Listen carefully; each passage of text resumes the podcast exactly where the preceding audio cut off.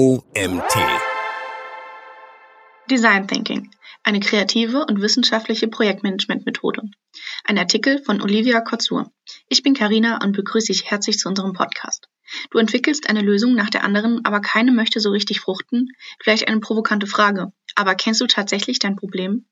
Und dann kommt auch noch hinzu, dass sich Kundenbedürfnisse und Trends auch noch verändern und du bei jedem anderen Problem eine andere Sichtweise einnehmen musst. Bei Design Thinking geht es um tiefes Nutzerverständnis statt oberflächlicher Innovation. Es lehrt uns, offen zu fragen, selbstverständliche Annahmen in Frage zu stellen und kreative Lösungen zu finden, die exakt auf das tatsächliche Problem zugeschnitten werden. Mit dieser Technik lassen sich frische, überraschende Einsichten und Lösungen generieren, die direkt ins Schwarze treffen. Unternehmen wie Apple, Google oder SAP verdanken erfolgreiche Produkte und Services dieser Methode. Auch kleinere Startups haben mit Design Thinking ihren Durchbruch geschafft. Hilfreich für den beruflichen wie auch den persönlichen Alltag. Hier und da muss man auch mal seine Komfortzone dafür verlassen, um ungeahnte Möglichkeiten zu entdecken. Lass dich in die Welt von Design Thinking mitnehmen. All in One. Methodenkoffer, Prozess und Mindset. Auch wenn Design Thinking, wie der Name auf den ersten Eindruck vielleicht vermuten lässt, nichts mit dem gestalterischen Designer bzw. der gestalterischen Designerin zu tun hat, verknüpft es die kreative Energie eines Designprozesses mit rationalen analytischen Managementmethoden. Es gibt drei große Kategorien von Projektmanagementmethoden. Erstens klassisch, wie beispielsweise die Wasserfallmethode, linear, phasenorientiert und geeignet für klar definierte Projekte. Zweitens, agil, wie beispielsweise Scrum oder Kanban, wiederholend, also iterativ, flexibel und nutzerzentriert, eignet es sich für komplexe oder in sich veränderte Projekte. Und drittens, kreative, wie beispielsweise das Design Thinking, multidisziplinär und nutzerorientiert. Design Thinking ist eine kreative, aber doch auch wissenschaftliche Projektmanagementmethode. Mit einer Sammlung von Vorgehensweisen, Tools und Kreativitätstechniken, welche Teams dabei unterstützen, komplexe Probleme zu lösen. Die Vorgehensweise fördert die Wirtschaftlichkeit, Machbarkeit und den Mehrwert von Lösungen im Spannungsfeld von Mensch, Technologie und Wirtschaft. Dabei ist sie interdisziplinär, wiederholend und fokussiert auf die Nutzer und Nutzerinnen. Ziel ist es, Ideen zu entwickeln, welche sich an den Nutzer und Nutzerinnen orientieren, zu testen und somit den größtmöglichen Wert für Unternehmen, Stakeholder und Anwender und Anwenderinnen zu generieren. Und wenn du jetzt aufhören möchtest zuzuhören, weil du nicht im Innovationsmanagement tätig bist, jetzt solltest du erst recht zuhören. Die Anwendungsbereiche umfassen neben der Förderung von Innovation auch jegliche Entwicklung und Optimierung von Produkten, Dienstleistungen, Organisation und Strukturen sowie Prozessen und Strategien, die Führung und Zusammenarbeit sowie das Marketing und den Vertrieb. Ja, auch im Bereich Online-Marketing. Es gibt sogar schon erfolgreiche Use Cases, auf die ich weiter unten eingehen werde. Neumodischer Quatsch von wegen. Design Thinking hat eine lange Geschichte und in über 70 Jahren einen beachtlichen Reifeprozess durchlaufen. Bereits in den 1920er Jahren propagierte das Bauhaus die Maxime Form follows Function. Die Formgebung soll der Funktion folgen. Die nächste Entwicklungsstufe hat, im Vergleich zu allen darauffolgenden, etwas länger gedauert. In den 1970er Jahren entstand das System Thinking, um Komplexität durch ganzheitliches Denken zu bewältigen. Es lehrt, sich nicht vorschnell auf eine Lösung festzulegen, um dem Problem gerecht zu werden. 1991 war es dann endlich soweit. Bill Mockridge prägte den Begriff Design Thinking und etablierte diese Herangehensweise in der Designagentur IDEO. Kurz, im Laufe der Zeit flossen wichtige Aspekte wie Zentrierung von Nutzer und Nutzerinnen, systemisches Denken und kreative Problemlösetechniken mit ein. Aus einem Designeransatz wurde eine umfassende Innovationsmethode mit internationaler Verbreitung in Wirtschaft und Wissenschaft. Im Jahr 2004 wurde ein weiterer relevanter Baustein gelegt. David Kelly von IDEO gründete an der Stanford University das erste Design Thinking Studienprogramm. 2007 folgte mit der D-School Potsdam die erste deutsche Hochschule für Design Thinking, gegründet von Hasso Plattner. Es folgten viele weitere. Plattner war es auch, der 2006 den HPI Design Thinker Academy Wettbewerb ins Leben gerufen hat, einen jährlichen internationalen Wettbewerb für Design Thinking Projekte. Alles Bausteine, damit Design Thinking sich stetig weiterentwickelt und der breiten Öffentlichkeit zugänglich gemacht wird. Ziel von Plattner und allen anderen ist es, Design Thinking zu fördern und weiterzubringen, um so soziale und technologische Innovationen anzustoßen. Inzwischen gibt es auch sehr gute Ausbildungen außerhalb von Universitäten. Damit verfügen bereits viele Unternehmen über die notwendige Methodenkompetenz, um die Vorteile von Design Thinking zu nutzen und kontinuierlich in ihrer Innovationskultur zu verankern. Viele andere lassen ausbilden, um dieses Know-how im Unternehmen zu haben. Laut einer Umfrage des Design Thinking Beratungsunternehmens Inverso aus dem Jahr 2020 praktizieren rund 65 Prozent der Fortune 500 Unternehmen Design Thinking. Eine Studie des Marktforschers Gartner von 2019 prognostiziert, dass bis Ende 2021 zwei Drittel der großen Unternehmen Ansätze des Design Thinking in ihren Innovationsprozessen verankern werden. Das Prinzip von Design Thinking. Don't be afraid of chaos. Nun haben wir ein erstes Gefühl, was Design Thinking überhaupt ist. Doch wann nutze ich eigentlich Design Thinking? Und welche Rolle spielt Design Thinking im Vergleich zu etablierten Projektmanagement-Methoden wie Scrum, Kanban und der Wasserfallmethode? Sobald Problem und Ablauf der Problemlösung noch komplett unbekannt ist, herrscht bekanntlich noch Chaos. Oft ist es auch der Moment, in dem das Projekt niemals gestartet wird oder, ich weiß nicht, was schlimmer ist, es wird gestartet, um irgendwie zu starten, doch ohne das Problem eigentlich zu kennen.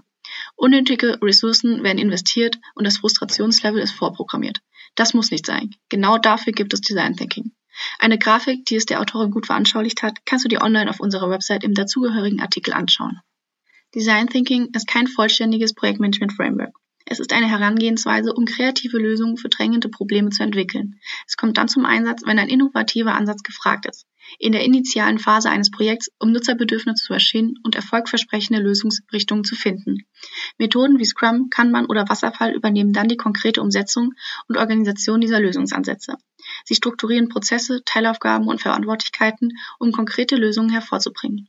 Design Thinking liefert diesen Vorgehensweisen wertvollen Input, aber ersetzt sie nicht. Es verhält sich also komplementär. Design Thinking generiert innovative Impulse, Scrum, Kanban und Wasserfall setzen diese gezielt um. Hier eine kurze Erklärung zu den drei Projektmanagement-Methoden und der Abgrenzung zu Design Thinking. Scrum ist ein agiles Rahmenwerk. Hier wird in kurzen Zyklen, auch Sprints genannt, gearbeitet. Im Unterschied zu Design Thinking ist es stärker formalisiert und ermöglicht strukturierte Kollaboration in agilen Teams. Scrum kann auch auf Design Thinking aufbauen, um dann die Lösungen, die generiert wurden, in konkrete Produkte umzusetzen. Auch Kanban gehört zu den agilen Projektmanagement-Methoden. Sie visualisiert Arbeitsabläufe durch kleine Karten und macht so den Work in Progress explizit sichtbar. Im Gegensatz zu Design Thinking, das die Lösungsfindung fokussiert, zielt Kanban auf effiziente Prozessoptimierung bei laufender Arbeit ab. Kanban eignet sich für kontinuierliche Verbesserung bestehender Prozesse und kann nach Design Thinking gut zur strukturierten Umsetzung entwickelter Lösungen eingesetzt werden. Basis für Kanban ist Transparenz über alle anstehenden Aufgaben.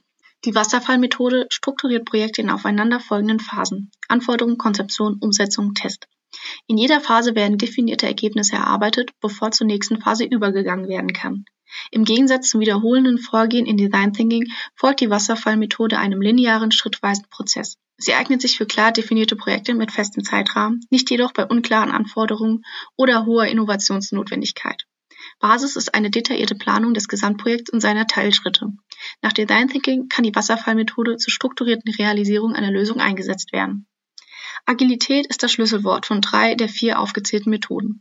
Es bezeichnet die Fähigkeit, schnell, flexibel mit dem Fokus auf die Nutzer und Nutzerinnen auf Veränderungen reagieren zu können. Sie ist ein Mindset, das losgelöst von starren Schemata und anpassungsfähig an neue Gegebenheiten ist. Ihre gemeinsame Basis ist die iterative und inkrementelle Vorgehensweise mit der Zentrierung auf die nutzende Person. Genug von der Geschichte und der Abgrenzung zu anderen Methoden. Jetzt geht es richtig los. Houston, wir haben ein Problem. Der Design Thinking Prozess umfasst zwei Räume, den offenen Problemraum und den zielgerichteten Lösungsraum. Albert Einstein hatte einfach eine tolle Denkweise und hat es mal wieder auf den Punkt gebracht. Wenn ich eine Stunde Zeit hätte, um ein Problem zu lösen, würde ich 55 Minuten damit verbringen, über das Problem nachzudenken und 5 Minuten über die Lösung. Und genau darum geht es bei Design Thinking. Du fokussierst dich aktiv und bewusst auf das Problem selbst. Du verbringst Zeit im Problemraum. Erst wenn in diesem Raum die Erkenntnisse umfassend erarbeitet sind, geht es in den Lösungsraum über. Damit wird sichergestellt, dass die Lösungen auch wirklichkeitsnah und nutzenstiftend sind. Die Lebensweisheit Einsteins trifft den Kern von Design Thinking. Allen Teams sollten dies als Motto dienen, bevor sie sich an die Entwicklung kreativer Lösungskonzepte machen. Nur eine gründliche Analyse des Problemraums garantiert Lösungen, die funktionieren. Schnelle und einfache Antworten sind selten die richtigen. Wie Einstein bereits wusste, sind die richtigen Lösungen oft einfach, man muss sie nur finden. Und dafür ist ein intensives Problemverständnis unabdingbar.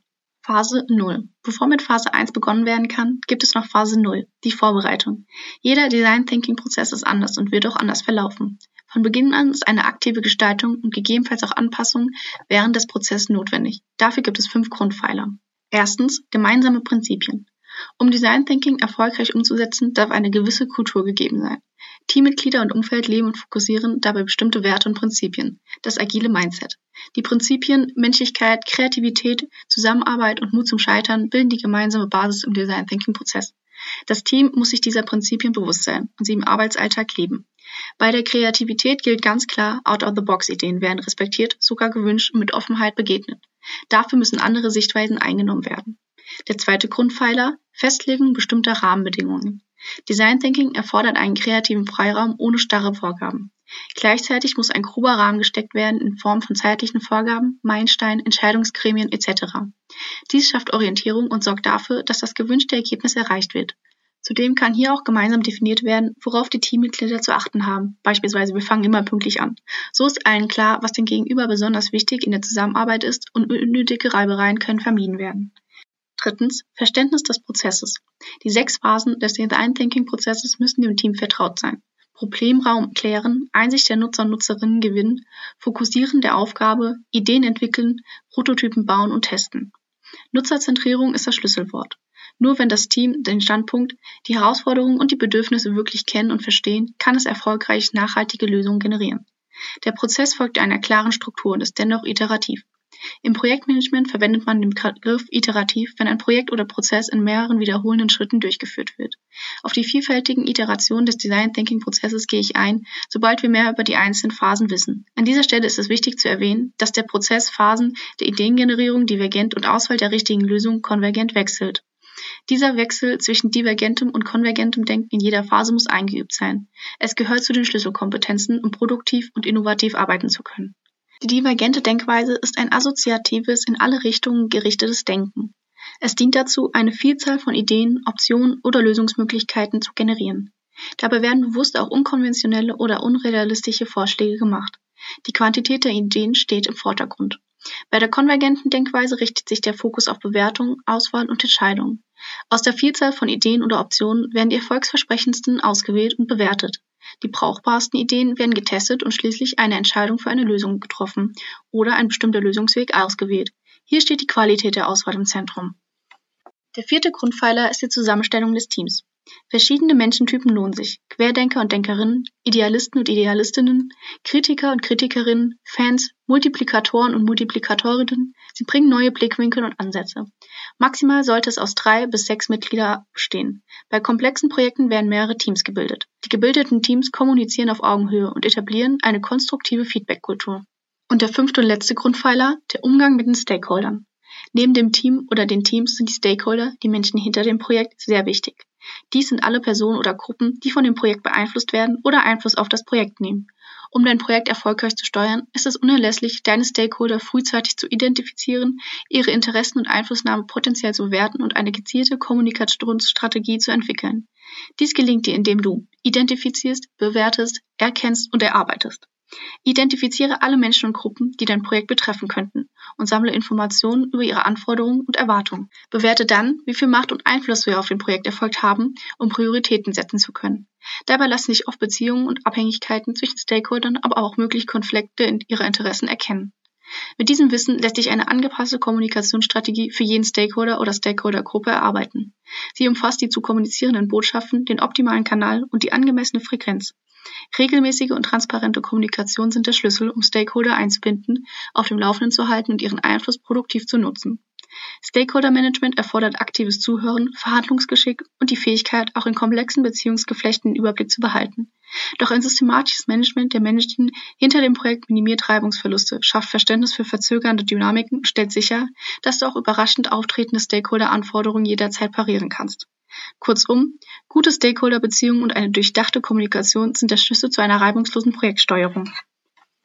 Der Design Thinking Prozess in sechs Phasen. Bevor ich euch die Geschichte von der ratlosen Emma erzähle, die für die Social Media Kampagnen eines mittelständischen Bekleidungsunternehmens, bei welchem seit Monaten die Verkaufszahlen sinken, verantwortlich ist, erkläre ich die einzelnen Phasen kurz in der Theorie. Phase 1. Verstehen. Problemraum. In dieser Phase geht es darum, den Problemraum und die Bedürfnisse von Nutzer und Nutzerinnen zu untersuchen. Durch Beobachtungen, Interviews und Recherchen sammelst du wertvolle Erkenntnisse, Insights, die später zur Lösungsfindung beitragen. Nur wenn du die Anwender und Anwenderinnen und ihren Kontext tiefgehend verstehst, kannst du Lösungen entwickeln, die ihren Bedürfnissen tatsächlich gerecht werden. Phase 2. Beobachten. Probleme. Hier analysierst du deine Ergebnisse aus Phase 1, um Muster und Trends herauszuarbeiten.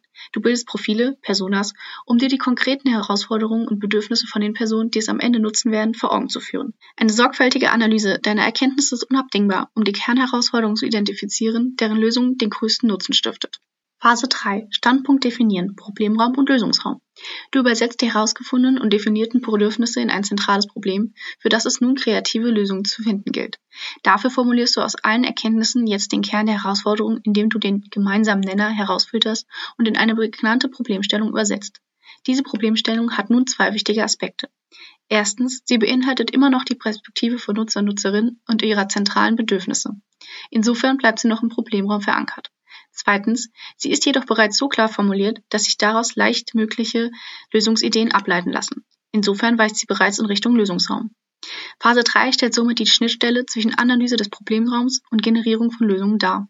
Sie übersetzt die komplexen, oft undeutlichen Insights in eine klare Fragestellung oder Herausforderung, die kreative Lösungsideen provoziert. In dieser Phase wird der Grundstein dafür gelegt, dass die späteren Lösungskonzepte optimal auf die Bedürfnisse zugeschnitten sind.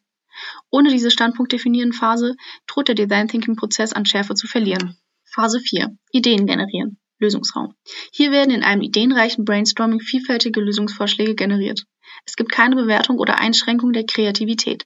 Jeder Einfall wird aufgenommen, was für ungeahnte Kreativitätssprünge sorgt. Nur ein Übermaß an Ideen führt zu jenen innovativen Lösungen, die das Potenzial haben, den Markt zu verändern. Phase 5 Prototyp entwickeln Lösungsraum.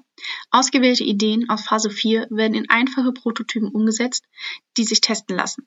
Prototypen reichen von Storyboards über Rollenspiele bis zu physischen Modellen. Sie machen die Ideen konkret, erfahr- und diskutierbar. Ohne konkrete Ausgestaltung von Ideen in Prototypen bleiben Lösungskonzepte vage und ihre Wirkung unklar. Phase 6 Testen Lösungsraum. Die entwickelten Prototypen werden Personen, welche das schlussendlich nutzen werden und auch welche mit einer hierfür notwendigen Expertise vorgelegt. Durch Beobachtung und Interview sammelst du Feedback, was an den Prototypen funktioniert und was noch optimiert werden muss. Ob eine Lösung funktioniert, zeigt sich erst im Kontakt mit den Nutzer und Nutzerinnen. Ihre Rückmeldung ist unersetzlich, um die bestmögliche Lösung zu finden. Damit all das Erzählte nicht greifbarer und weniger abstrakt ist, gibt es eine kleine Geschichte. Emma und ihre Reise in den Problemraum. Und nun kommen wir zu Emma. Sie ist ratlos und steht unter enormem Druck. Auch ihr Chef wird langsam ungeduldig, dass Emma nicht endlich mit weiteren konkreten Lösungsvorschlägen um die Ecke kommt. Genervt denkt er sich, und jetzt will sie sich auch noch mit dem Problem beschäftigen. Nicht leicht, dagegen anzuhalten. Wir kennen unser Problem. Unser Problem ist, dass du die junge Zielgruppe nicht mehr ansprichst. Du musst endlich mal moderne Influencer einsetzen und dich an aktuelle Trends anpassen. Emma zweifelt, dass dies wirklich die alleinige Ursache für die sinkenden Verkaufszahlen war. Sie nimmt nochmal allen Mut und Energie zusammen und bittet ihren Chef um Zeit, das Problem gründlicher zu analysieren. Widerwillig willigt er ein. Er kann nicht verstehen, warum Emma nicht endlich handelte.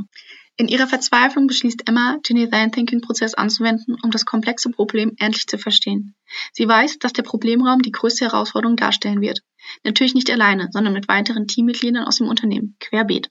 Es ist sogar eine Leiterin einer anderen Abteilung dabei. Die flachen Hierarchieebenen genießt Emma schon immer in ihrem Unternehmen. Hier begegnen sich alle auf Augenhöhe. In der ersten Phase, der Empathie, befragen Sie treue Kunden intensiv nach ihren Wünschen. Sie sind überrascht, dass viele sich personalisierte Werbung auf Social Media wünschen.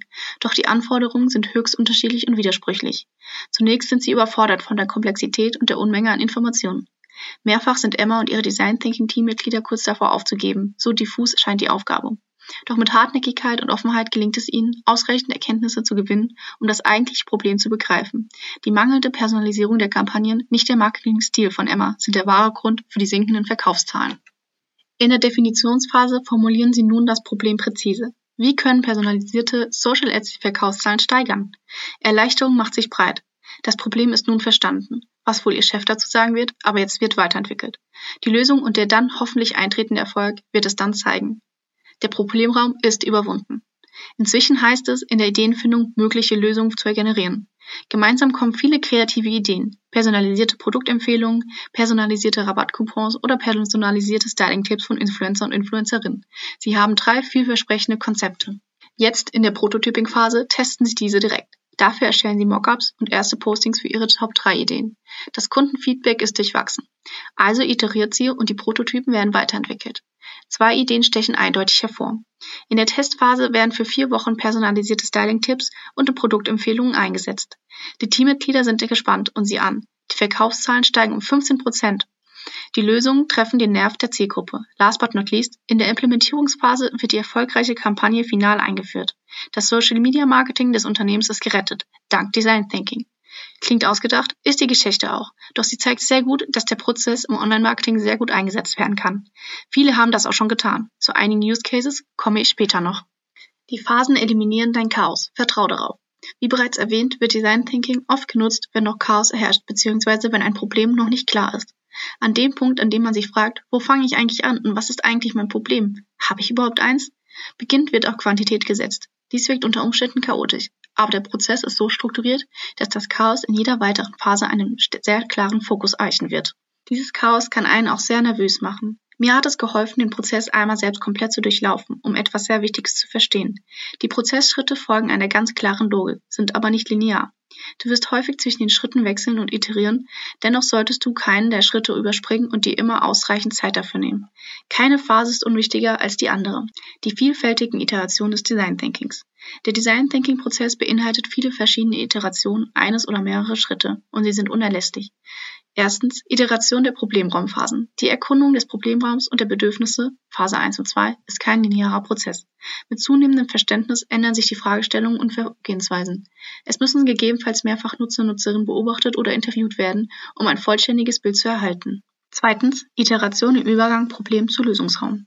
Die Übersetzung der Problemraumerkenntnisse in eine klar fokussierte Herausforderung (Phase 3) gelingt selten auf Anhieb. Meist sind mehrere Formulierungsversuche nötig, um den Kern der Aufgabe treffend zu beschreiben. Drittens Iteration in der Lösungsraumphase. Sowohl die Ideengenerierung (Phase 4) als auch die Umsetzung in Prototypen (Phase 5) sind iterativ. Es werden mehrere Runden des Brainstormings bzw. mehrere Prototypenvarianten benötigt, um vielversprechende Lösungskonzepte hervorzubringen. Viertens Testiteration die Evaluation von Prototypen durch Tests für die Nutzer und Nutzerinnen (Phase 6) ergibt regelmäßig Hinweise zu Verbesserungen und Weiterentwicklung. Die Prototypen werden iterativ angepasst und erneut getestet. Fünftens Gesamtiteration. Nicht selten führen die Tests oder Prototypen dazu, dass ein noch besseres Verständnis des Problems entsteht und frühere Phasen erneut durchlaufen werden müssen. Das ist ein wesentlicher Grund dafür, dass Design Thinking keine lineare Abfolge, sondern einen zyklischen Prozess darstellt die vielfältigen Iterationen machen deutlich, dass Design Thinking kein starres Phasenmodell ist, sondern einen dynamischen und flexiblen Problemlöseprozess beschreibt. Kreative Lösungen entstehen nicht nach einem einmaligen Durchlauf, sondern gelingen nur durch stetige Wiederholungen, Feedbacks von Anwender und Anwenderinnen und Weiterentwicklungen, also in kontinuierlicher Iteration. Tipps für erfolgreiches Design Thinking. Sei nutzerzentriert. Stelle sie und die Bedürfnisse im Mittelpunkt, befrage und beobachte sie und versuche ihren Alltag und ihre Erfahrungen zu verstehen. Das schafft die Grundlage für innovative Problemlösungen. Sei kreativ. Gib Raum für ungewöhnliche Ideen und spontane Einfälle. Kombiniere unterschiedliche Perspektiven. Design Thinking lebt von Kreativität, also fördere sie bei allen Teammitgliedern. Sei agil, iteriere und passe deine Lösung kontinuierlich an neue Erkenntnisse an. Lerne aus den Reaktionen der Nutzer und Nutzerinnen und tue es ihnen gleich. Reagiere schnell auf Feedback und Veränderungen. Arbeite cross-functional. Bilde Teams aus Mitarbeiter und Mitarbeiterinnen unterschiedlicher Disziplinen und Hierarchieebenen. So entstehen Lösungen, die viele Perspektiven vereinen und leichter akzeptiert werden. Gehe raus aus dem Büro. Nutze Methoden, die dir neue Sichtweisen ermöglichen.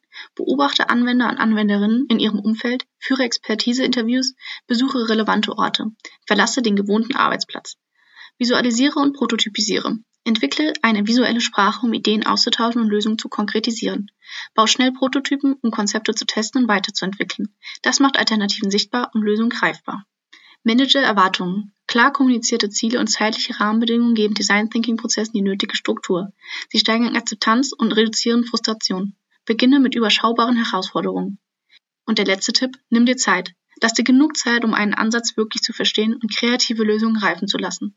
Zeitdruck und pflichtgetriebenes Vorgehen behindern Design Thinking. Für die meisten Probleme überwiegen die Vorteile. Es ist und bleibt wahrscheinlich noch lange eine innovative Herangehensweise an Probleme, die kreatives und nutzungszentriertes Denken in den Vordergrund stellt. Wie bei allem gibt es immer einige Vorteile, aber auch Nachteile. Vorteile von Design Thinking. Fokus auf die Nutzer und Nutzerinnen. Durch den Einsatz von Methoden wie Interviews oder Beobachtungen mit und von Nutzern und Nutzerinnen wird ein tiefes Verständnis für die Erfahrungen und Herausforderungen dieser und deren Bedürfnisse entwickelt. Kreativität. Design Thinking kombiniert divergente Denkweisen mit Konvergenz, um innovative Problemlösungen zu finden. Es gibt Raum für Kreativität und ungewöhnliche Ideen. Agilität. Durch sein iteratives Vorgehen mit Build, Measure, Learn-Schleifen ist Design Thinking besonders agil und erlaubt schnelle Anpassungen. Und ein weiterer Vorteil, Teamarbeit. Design Thinking fördert crossfunktionales Arbeiten im Team und schafft damit Lösungen, die verschiedene Perspektiven integrieren. Hierarchieebenen werden dabei ausgeschaltet. Nachteile von Design Thinking. Zeitintensiv. Die Workshops und die Auseinandersetzung mit Anwender und Anwenderinnen können zeitaufwendig sein, oft mit unklarem Ergebnis. Das kann frustrierend sein. Fokus auf Nutzer und Nutzerinnen. Auf der einen Seite ein Vorteil, auf der anderen Seite kann dieser starke Fokus dazu führen, dass technische oder wirtschaftliche Aspekte einer Lösung vernachlässigt werden. Kaum Struktur. Das kreative Vorgehen von Design Thinking kann chaotisch wirken und verlangt einiges an Moderation. Es gibt wenig konkrete Anleitungen, wie Lösungen entstehen. Und ein weiterer Nachteil, schwierige Anwendung. Design Thinking ist für viele Unternehmen und Organisationen noch ungewohnt. Es erfordert eine Kultur, die Kreativität, Experimentierfreude und agile Vorgehensweisen fördert, um wirksam angewandt werden zu können. Für die meisten Probleme überwiegen die Vorteile von Design Thinking. Es kommt aber auf die richtige Anwendung und Implementierung in der Unternehmenskultur an, um seine Möglichkeiten auch wirklich nutzen zu können. Design Thinking fürs Online-Marketing, aber sicher. Nutzer und Nutzerinnen und deren digitale Customer Experience rücken in den Mittelpunkt der strategischen und operativen Arbeit. Durch eine kreative und empathische Denkhaltung in interdisziplinären Teams können Marketingkampagnen, digitale Plattformen und Kundenerlebnisse optimiert werden, was sich unmittelbar auf den Unternehmenserfolg auswirkt. Hier die versprochenen Use Cases, auch zur Inspiration, wie es bereits erfolgreich genutzt wurde. Optimierung der Customer Journey. Eine E-Commerce-Website analysierte mittels Interviews der Nutzer und Nutzerinnen, Website-Heatmaps und Kaufabbruchraten die Customer Journey ihrer Kunden. In Design Thinking Workshops entwickelte das Team ein vereinfachtes Bezahlsystem und personalisierte Produktempfehlungen. In weiteren Tests wurden die Verbesserungen optimiert. Die Conversion Rate stieg um 15 Prozent. Neue Social Media Strategie. Eine Agentur erarbeitete für einen Modekunden mit Hilfe von Personas, Befragungen der Kundschaft und Social-Media-Analysen eine neue Social-Media-Strategie. Kreativworkshops zu Storytelling, Videoformaten und Influencer-Kooperationen brachten innovative Konzepte hervor. In dreimonatigen Kampagnen wurden diese kanal- und zielgruppenspezifisch getestet. Die Strategie führte zu einer Verdopplung der Follower- und Interaktionsraten. Landingpage-Optimierung eine Tourismus-Website nutzt Design Thinking, um die Reaktion der Kunden auf ihre Landingpages zu verstehen und zu verbessern. Nutzungstests und Online-Videos zeigten Unklarheiten in der Navigation und ungenutzte Potenziale mobiler Endgeräte. Neue Page-Layouts wurden entworfen und als Online-Test variantenreich eingesetzt. Die beste Variante steigerte die Buchungsraten der Website um 25 Prozent. Neues Content-Format. Ein Technologieblog entwickelte im Design Thinking Prozess ein neues Videoformat, um jüngere Zielgruppen anzusprechen. Umfragen und Social-Media-Beachtungen inspirierten die Idee eines Tech-Infotainment-Formats. In drei Produktionsrunden entstand eine Pilotfolge, die auf allen Kanälen getestet wurde. Das positive Feedback führte zur Umsetzung als wöchentliche Videoreihe. Die Anzahl der Abonnierenden verdreifachen sich innerhalb eines Jahres. Personalisierte E-Mail-Kampagnen. Ein Online-Händler analysierte mittels Customer Journey Analysen und Interviews Ausschöpfungsreserven in den eigenen E-Mail-Kampagnen. Im Design Thinking Workshop entstand die Idee für eine Machine Learning basierte, personalisierte E-Mail-Automatisation. Als Prototyp wurde ein Workflow mit dynamischen Produktvorschlägen entwickelt, der in AB-Tests erfolgreich war. Die E-Mail-Öffnungs- und Klickraten lassen sich um 50 Prozent steigern. Mit Hilfe von Design Thinking wurden in den Unternehmen oder Agenturen innovative Marketingkonzepte entwickelt. Deren Wirksamkeit konnte in der Praxis auch nachgewiesen werden. Die Ergebnisse können sich sehen lassen und unterstreichen dabei nochmals, wie wichtig ein nutzerzentriertes Vorgehen im Online-Marketing ist. Genau dies ist im Design Thinking-Prozess eine elementare Basis. In zehn Schritten Design Thinking in deiner Online-Marketing-Agentur etablieren. Erstens Ernennung von Design Thinking Coaches bzw. Verantwortlichen. Mindestens zwei bis drei Mitarbeiter oder Mitarbeiterinnen sollten die Rolle von Design Thinking Coaches übernehmen, um Expertise aufzubauen und den Prozess im Unternehmen voranzutreiben. Zweitens Schulung und Training. Die Design Thinking Coaches sowie interessierte Mitarbeiter und Mitarbeiterinnen sollten fundierte Schulungen und Trainings durchlaufen, um mit allen Methoden und Mindsets vertraut zu werden. Drittens Anschaffung hilfreicher Tools und Materialien. Für kreatives Arbeiten sollte ein Fundus an Post-its, Stiften, Papierboards, Prototypenmaterial etc. bereitgestellt werden. Auch Software-Tools wie Miro, Mural oder ähnlichen sind sehr unterstützend. Viertens. Vorbereitung kreativer Räume. Es müssen Räume geschaffen werden, die Kreativität und effektives gemeinsames Arbeiten in Teams ermöglichen. Fünftens. Start mit internen Projekten. Um Erfahrung aufzubauen, eignen sich eigene Projekte am besten. Die Agentur sollte den Design Thinking Prozess zunächst intern auf ausgewählte Entwicklungsvorhaben anwenden. Sechstens. Durchführung von Workshops mit Kunden. Nach einer Probephase können auch Kundenprojekte mit Hilfe von Design Thinking Workshops innovativ gelöst werden. Dies erhöht den Nutzen und schafft Begeisterung bei den Kunden. Siebtens. Weiterbildung und Austausch. Die Auseinandersetzung mit Design Thinking sollte ständig fortgeführt werden. Relevante Webinare, Bücher oder Meetups dienen der Weiterbildung. Ein regelmäßiger Austausch mit anderen Anwender und Anwenderinnen ist sehr gewinnbringend. Achtens. Iteratives Vorgehen. Die Implementierung von Design Thinking in der Agentur sollte schrittweise erfolgen, wenn nötig mit Unterstützung externer Expertise. Es ist ein kontinuierlicher Lern- und Optimierungsprozess. Neuntens. Passgenaue Kombination der Methoden. Design Thinking muss nicht in Gänze eingesetzt werden. Die Methodenwahl sollte passgenau für das konkrete Projekt oder Unternehmen erfolgen. Es ist ein breites Spektrum, aus dem man sich bedienen kann. Und zehntens. Verstetigung und Nachhaltigkeit. Nach erfolgreicher Einführung muss die Anwendung kontinuierlich in den Arbeitsalltag der Agentur integriert und zu einem festen Bestandteil in der Zusammenarbeit mit Kunden werden. Nur so entfaltet Design Thinking eine bleibende Wirkung. Mit über 80 Methoden durch den Design Thinking Kosmos. Design Thinking ist ein äußerst dynamischer und kreativer Problemlöseprozess, der sich stetig weiterentwickelt. Um Visionen in konkrete Problemlösungen zu übersetzen, bedarf es einer Vielzahl an Kreativitätstechniken, die Inspiration, Ideenreichtum, Konzeption und Umsetzung fördern. Es überrascht daher nicht, dass sich im Laufe der Zeit über 80 Design Thinking Methoden entwickelt haben, die den iterativen Prozess der nutzerzentrierten Innovation unterstützen. Die große Anzahl unterschiedlicher Methoden spiegelt die Vielschichtigkeit des Innovationsprozesses wider, der von der Exploration über Ideenfindung und Auswahl bis zur Umsetzung in markttaugliche Produkte, Services und Geschäftsmodelle reicht. Welche Methode für welche Aufgabe am geeignetsten ist, hängt vom konkreten Projekt und den jeweiligen Rahmenbedingungen ab. Oftmals müssen mehrere Methoden miteinander kombiniert werden, um ein optimales Ergebnis zu erzielen. Die Fülle des Methodenwerkzeugkastens verdeutlicht, dass Design Thinking keine starre Vorgehensweise, sondern ein dynamisches und anpassbares Innovationsframework ist.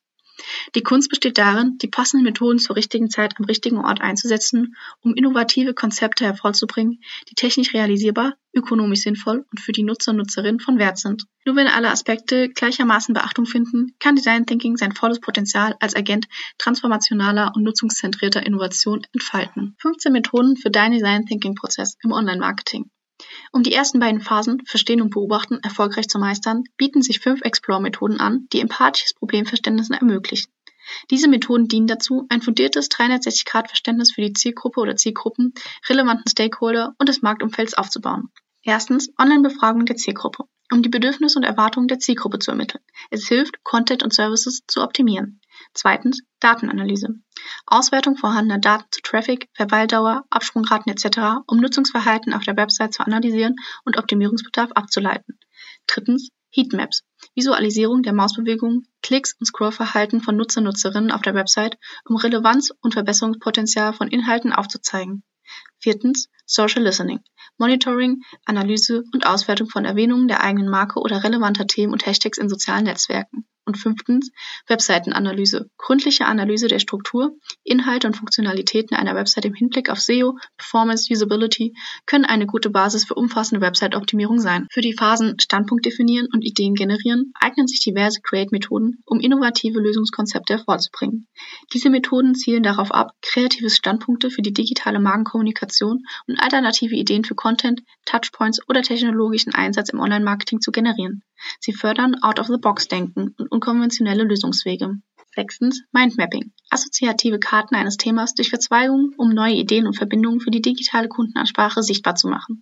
Siebtens 6-3-5-Methode. Diese Gruppenmethode, in der sechs Personen drei neue Ideen in fünf Minuten aufschreiben, weitergeben und weiterentwickeln, fördert kreative Ideen für Conversion Optimization oder Personalisierung.